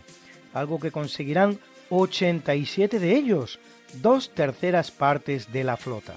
Amparándose en la catástrofe sufrida por los barcos españoles, Isabel hará ahora un intento de entrar en España, para lo que construye una nueva flota, la llamada Contraarmada, formada de 200 naves, un 50% más de las que constituían la Gran Armada Española, mandada por Francis Drake, la cual cosechará un fracaso de similar envergadura.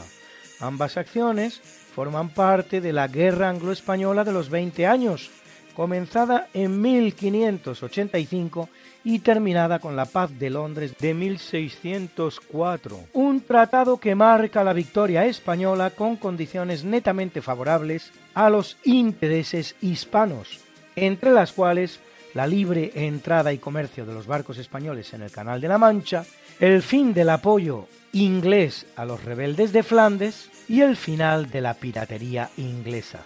Y una breve pausa musical con este maravilloso sapo cancionero. Chalchaleros.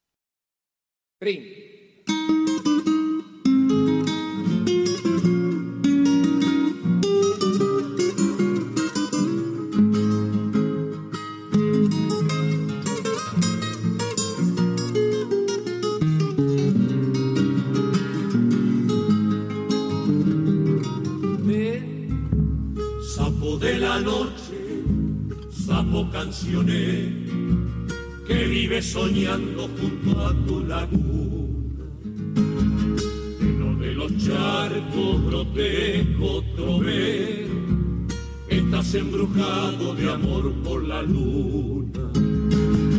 Lleno de los charcos grotesco trovero, estás embrujado de amor por la luz. Yo sé de tu vida ninguna, sé de la tragedia de tu alma inquieta, esa tu locura de adorar la luz, es locura eterna de todo poeta, esa tu locura de adorar la luz, es locura eterna de todo poeta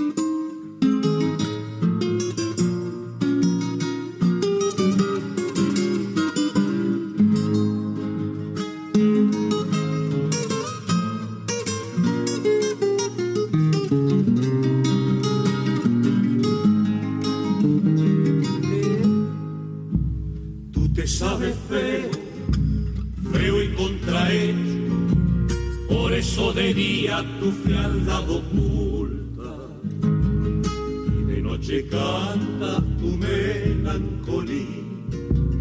Y suena tu canto como letanía y de noche canta tu melancolía. Y suena tu canto como letanía. Repican tus voces en franca por coplas humanas como son tan bellas. ¿No sabes acaso que la luna es fría? Porque dio su sangre para las estrellas. ¿No sabes acaso que la luna es fría? Porque dio su sangre para las estrellas.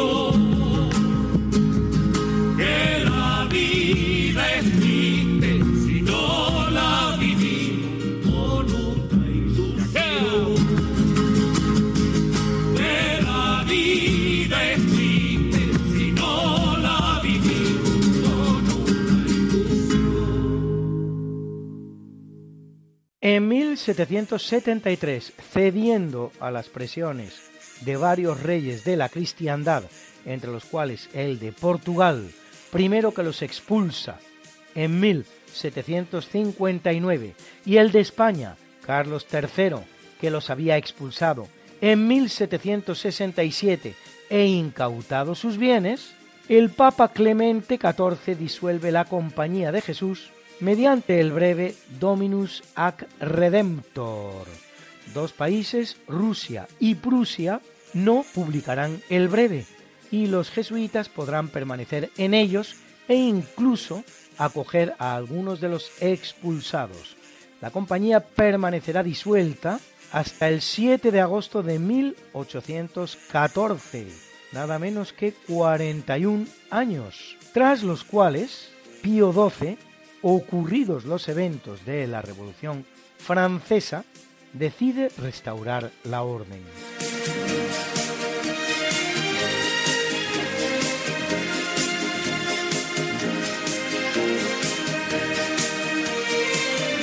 En 1822, declarada la independencia de México frente a la corona española y tras la ratificación del Congreso mexicano dos días antes, Agustín de Iturbide es coronado como primer emperador de México, alta magistratura en la que permanece apenas nueve meses, hasta el 19 de marzo de 1823, en que el general Santa Ana le fuerza a abdicar.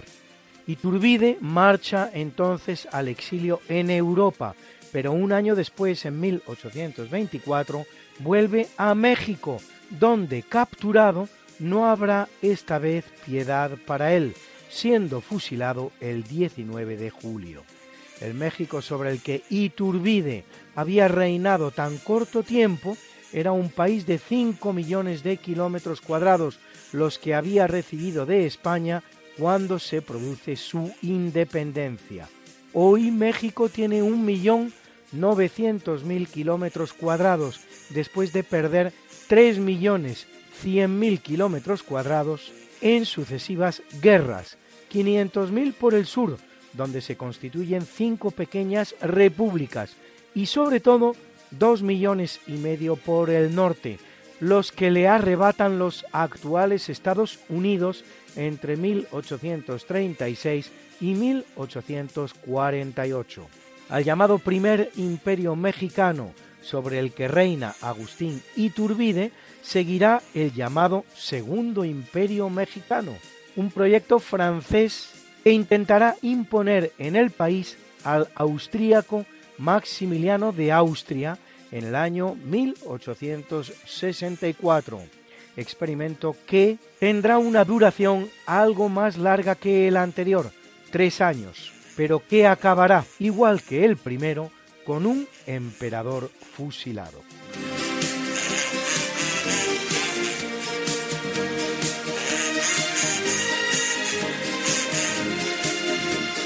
En 1959, el gobierno español de Francisco Franco aprueba el decreto ley 10 barra 1959, denominado de nueva ordenación económica, que da concreción legal al llamado Plan de Estabilización, elaborado de acuerdo con los expertos del FMI y de la OEC, el cual representará para nuestro país el principio de un desarrollismo sin precedentes en su historia, que aupa a la condición de octava potencia industrial del mundo a un país que solo 20 años antes no tenía industria alguna.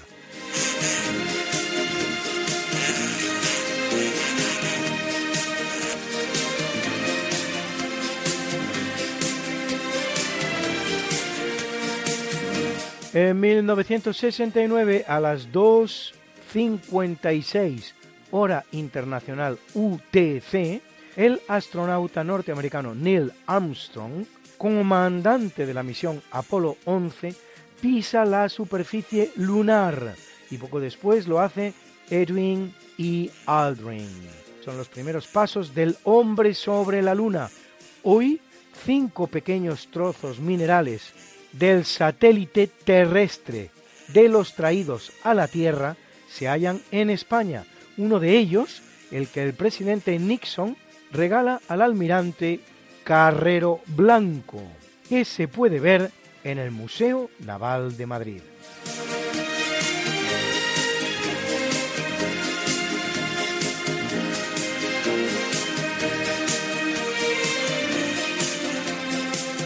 En 1985 el ciclista francés Bernard Hinault gana el Tour de Francia por quinta vez, uniéndose al club de los pentaganadores que formaban hasta entonces Jacques Anquetil y Eddy Merckx, y al que luego se unirá Miguel Indurain. Todavía habrá un campeón más grande que todos ellos, Lance Armstrong, que ganará hasta siete Tours de Francia después de haber superado un cáncer testicular, todos los que van de 1999 a 2005, aunque luego, en el año 2012, será desposeído de todos ellos por doping. El que esté libre de pecado, que tire la primera piedra. Juan 8:7 Bruna, nació María y está en la cuna, nació de día, tendrá fortuna. Por dar a la madre su vestido largo y entrar a la fiesta con un traje blanco y será la reina cuando María cumpla 15 años. Te llamaremos Negra María, Negra María que abriste los ojos en carnaval. En el capítulo del natalicio, en el año 356 antes de Cristo, nace en Pella, Grecia, Alejandro III de Macedonia, llamado el Grande o Alejandro Magno, rey de Macedonia desde 356 a.C. hasta su muerte en 323 a.C. a la edad de 33 años. Educado por el gran sabio de la época, el mismísimo Aristóteles en persona, tras reponer el orden en su propio reino, que se extendía hasta los Balcanes, desestabilizado al producirse la muerte de su padre, Filipo de Macedonia, preparará un gran ejército griego con el que conquista el imperio aqueménida, también conocido como primer imperio persa del rey Darío, que se extiende desde Egipto hasta Siria, llegando en sus posteriores conquistas hasta la frontera del mismo río Indo, donde derrota al rey Poro en la batalla del Hidaspes del año 326 a.C. A su muerte va a dejar en la zona dos grandes dinastías. En Egipto, los Ptolomeos, en la persona de su general Ptolomeo, los cuales llegarán hasta el reinado de Cleopatra, que era una Ptolomeo, y en Siria los Seleucidas, en la persona de su general Seleuco, que llegarán a una fecha muy similar hasta que en el año 63 a.C. irrumpe en la zona el general Pompeyo. Alejandro fundará 70 ciudades, de las cuales 50 se llaman Alejandría. Y otra pausita musical con más música argentina. No quisiera quererte. Fronterizos.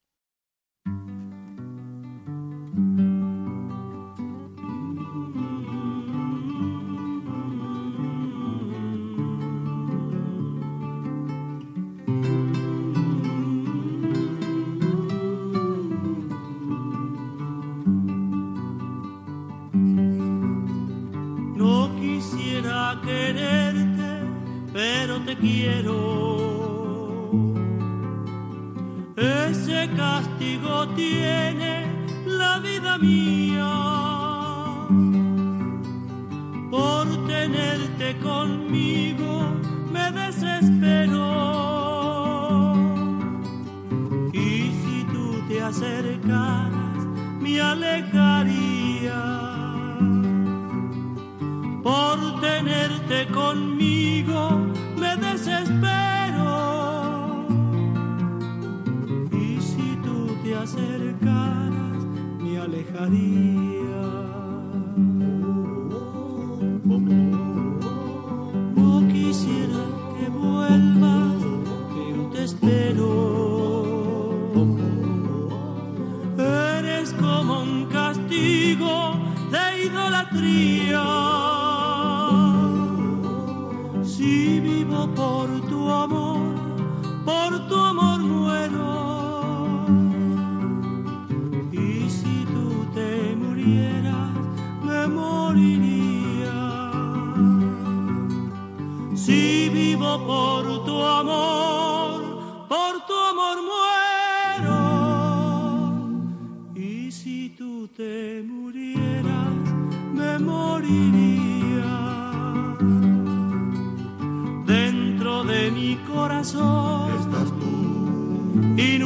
Podré olvidarte. Solo me queda esta cruel confesión de dolor. Y así mitigar mi mal. Viene al mundo en el año 1414 Francesco della Rovere, más conocido como Sixto IV, vicentésimo décimo segundo Papa de la Iglesia Católica, que lo es 13 años, desde 1471 hasta 1484, perteneciente a la orden franciscana, mediante la bula Exigit Sincere Devotionis Affectus, autoriza la implantación del Tribunal de la Inquisición Española en Castilla, el cual pasará luego a Aragón también. Embellece y sanea la ciudad eterna, así como los museos capitolinos y la Biblioteca Vaticana. Convoca dos cruzadas contra los turcos que ya han conquistado Constantinopla y han puesto final al Imperio Romano de Oriente en 1453, 18 años antes de su ascenso a la silla de Pedro.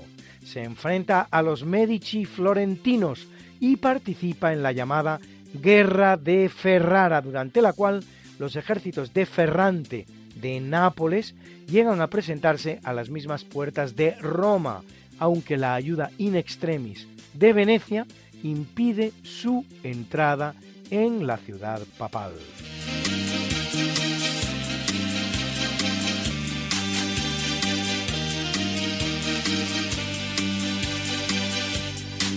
En 1620 ve la luz Jean Picard, sacerdote y astrónomo francés que mide el radio terrestre en 6.329 kilómetros, con un pequeñísimo margen de error de apenas un 0,44%.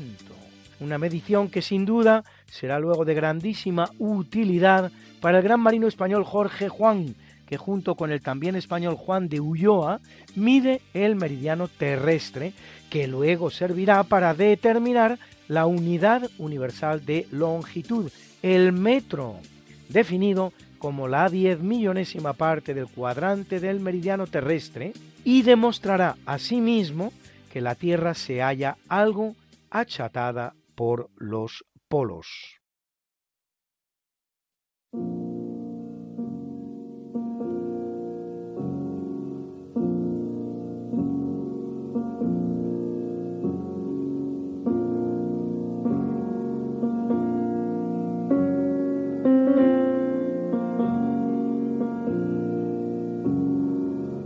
En el capítulo del obituario, en 1425, en Constantinopla, muere el emperador bizantino Manuel II Paleólogo, que lo había sido durante 34 años, durante cuyo reinado la capital griega del imperio bizantino se verá sometida a la presión del sultán Bayaceto. del cada vez más potente y peligroso imperio otomano. Ese imperio que, a la postre, terminará conquistando Constantinopla y poniendo fin así al imperio romano de Bizancio de manera definitiva en el año 1453. Esto es, 28 años después de la muerte de Manuel II. Durante el reinado de este, no obstante, la cosa se clarificará algo para los constantinopolitanos, gracias a la irrupción en Asia del terrorífico guerrero mongol Tamerlán, cuya sola mención producía pánico, el cual entra en guerra contra Bayaceto, haciendo que éste desvíe su atención respecto de Constantinopla y creando en Asia un imperio que es uno de los más extensos de la historia, nada menos que 8 millones de kilómetros cuadrados, bien que muy breve en duración, pues apenas le sobrevive a su creador.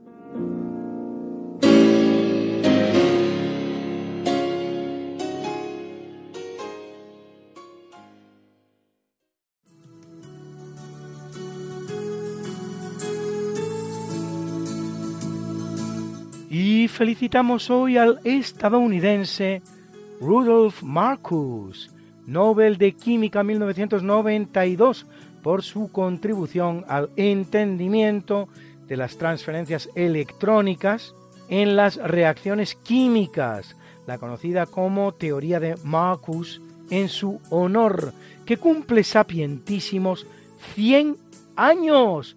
¡Felicidades, maestro! Y a muchos cantantes, para empezar, el británico Stephen Dimitri Georgiou, más conocido por su nombre artístico, Cat Stevens, y ahora, desde su conversión al Islam, como Yusuf Islam, que cumple 75, y al también gran músico, pero argentino, Javier Calamaro, que cumple 58,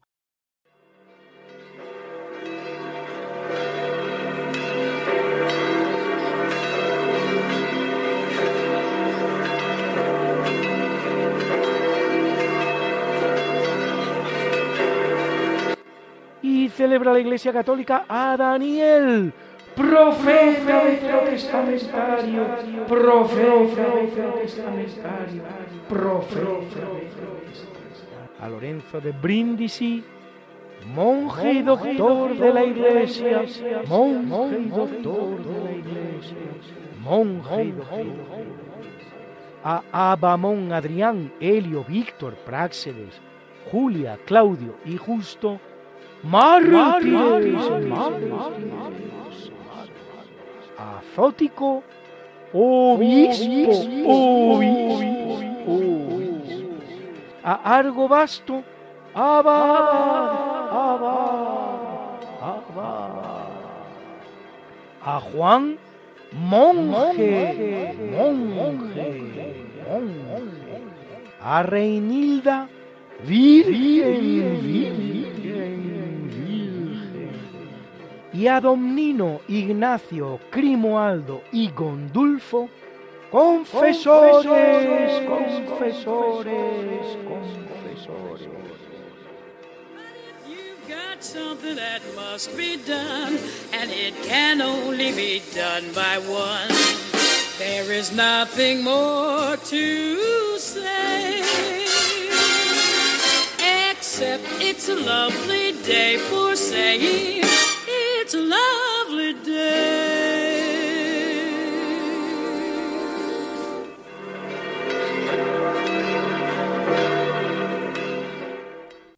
Y a continuación, la sección de la Sociedad de Científicos Católicos.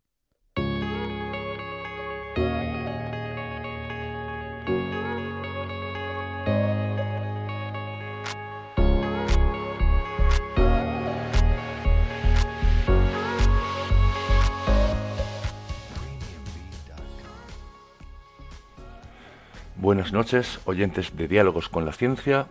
Buenas noches, Javier Ángel. Mi nombre es Francisco Parra y soy catedrático asociado de física en la Universidad Interamericana de Puerto Rico. Y soy miembro también de la Sociedad de Científicos Católicos de España. Aunque soy de Cuevas de Almanzora, en Almería, llevo ya algunos años desempeñando mi trabajo en Puerto Rico. Mi campo de investigación son las atmósferas planetarias, principalmente, aunque últimamente estoy regresando a la astrofísica más teórica. Como científico, siempre he intentado dar respuesta al porqué de las cosas y analizar las características de cuanto nos rodea. Pero desgraciadamente, debido a nuestra existencia terrenal, a priori no podemos saber las características físicas de Dios. A nuestra llegada al reino de los cielos lo conoceremos tal y como es. No obstante, las Sagradas Escrituras nos muestran ejemplos de las características de Dios, que pueden fácilmente ser relacionadas con la ciencia en general y con la física en particular. La primera de ellas, y para mí la más importante, es que Dios es amor. La podemos encontrar en la primera carta de Juan, capítulo cuarto. La creación humana es el ejemplo más extraordinario de que Dios es amor.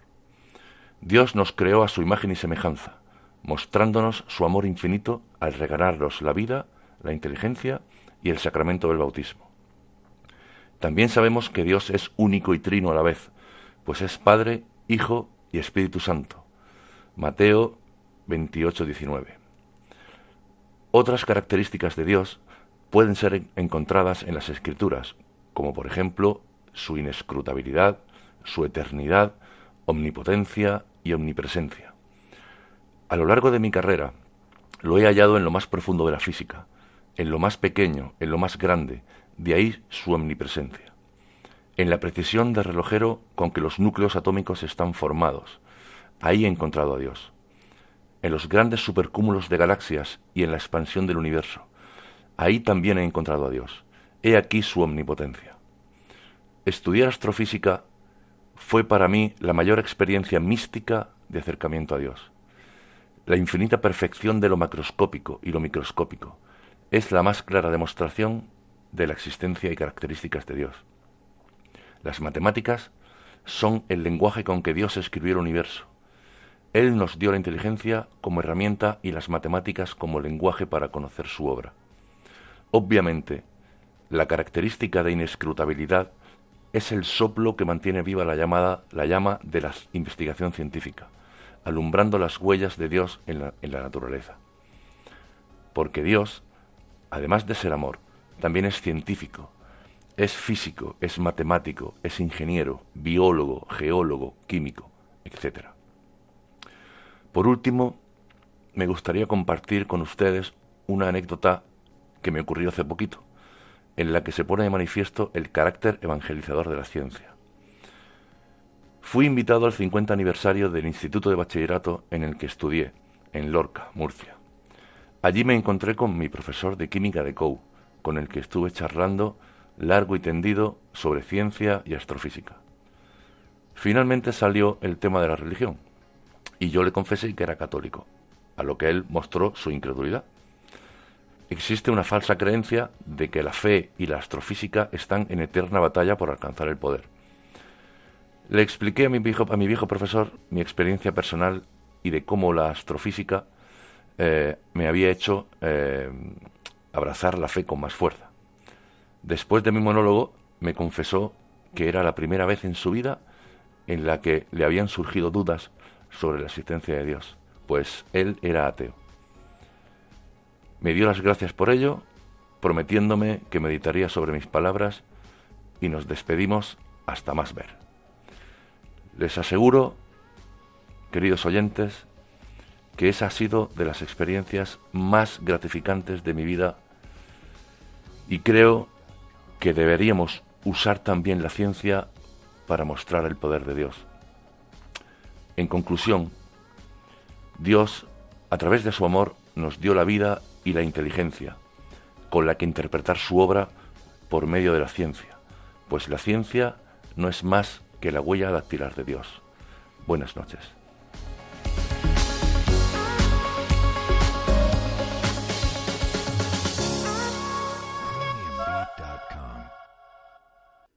Y a continuación, el profesor José Manuel Amaya presenta la sección de curiosidades científicas.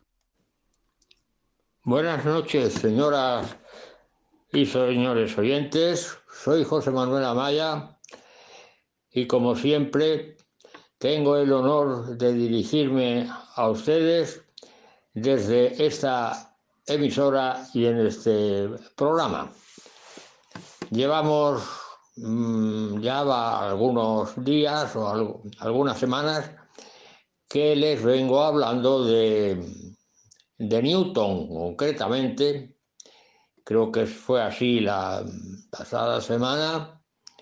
Y evidentemente como mi intervención es relativa a curiosidades científicas, pues hoy les voy a mostrar una curiosidad científica precisamente de la física newtoniana.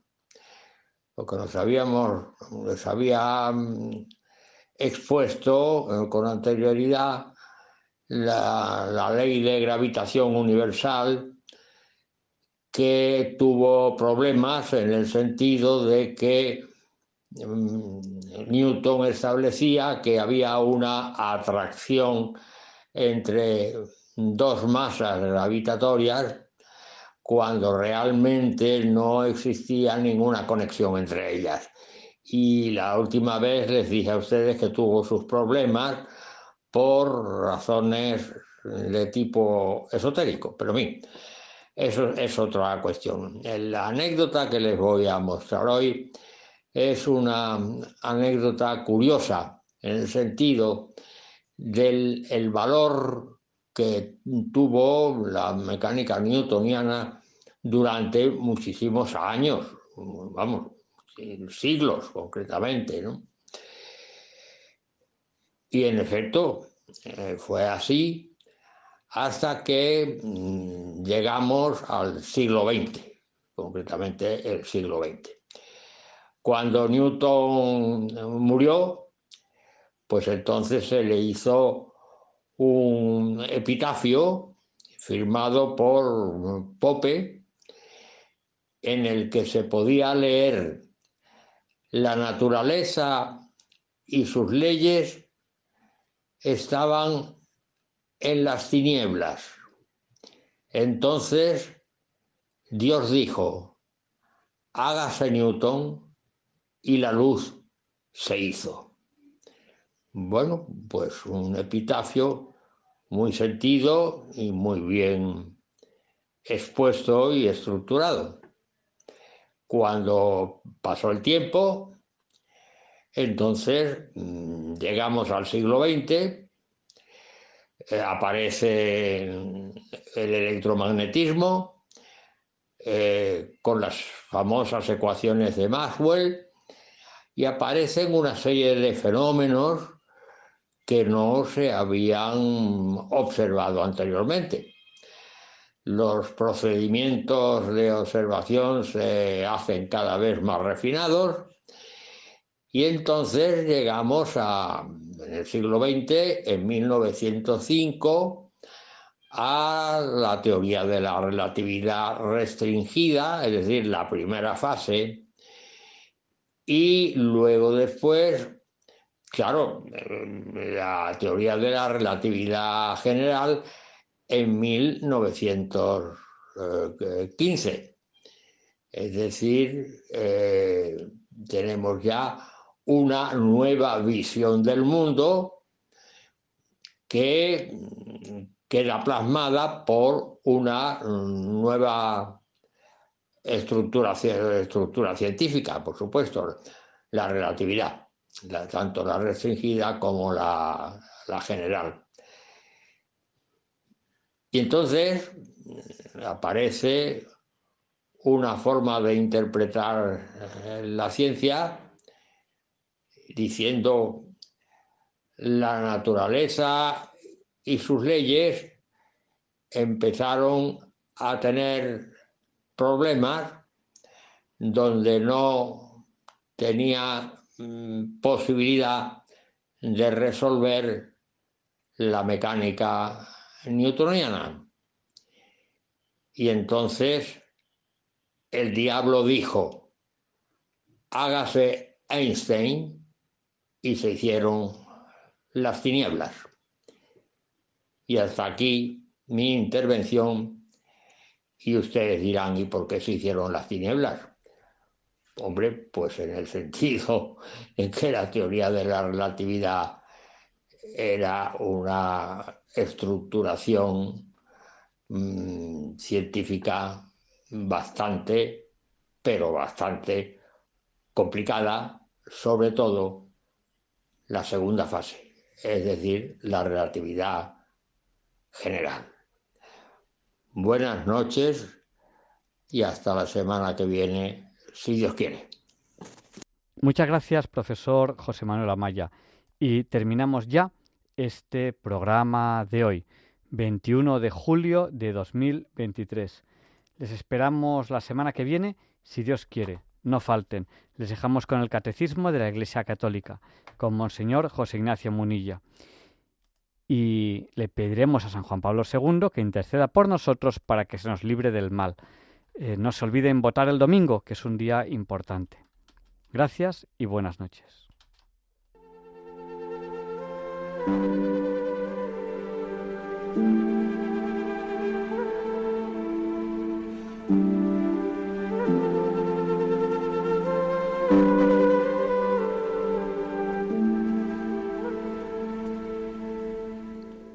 Y así concluye en Radio María el programa Diálogos con la Ciencia.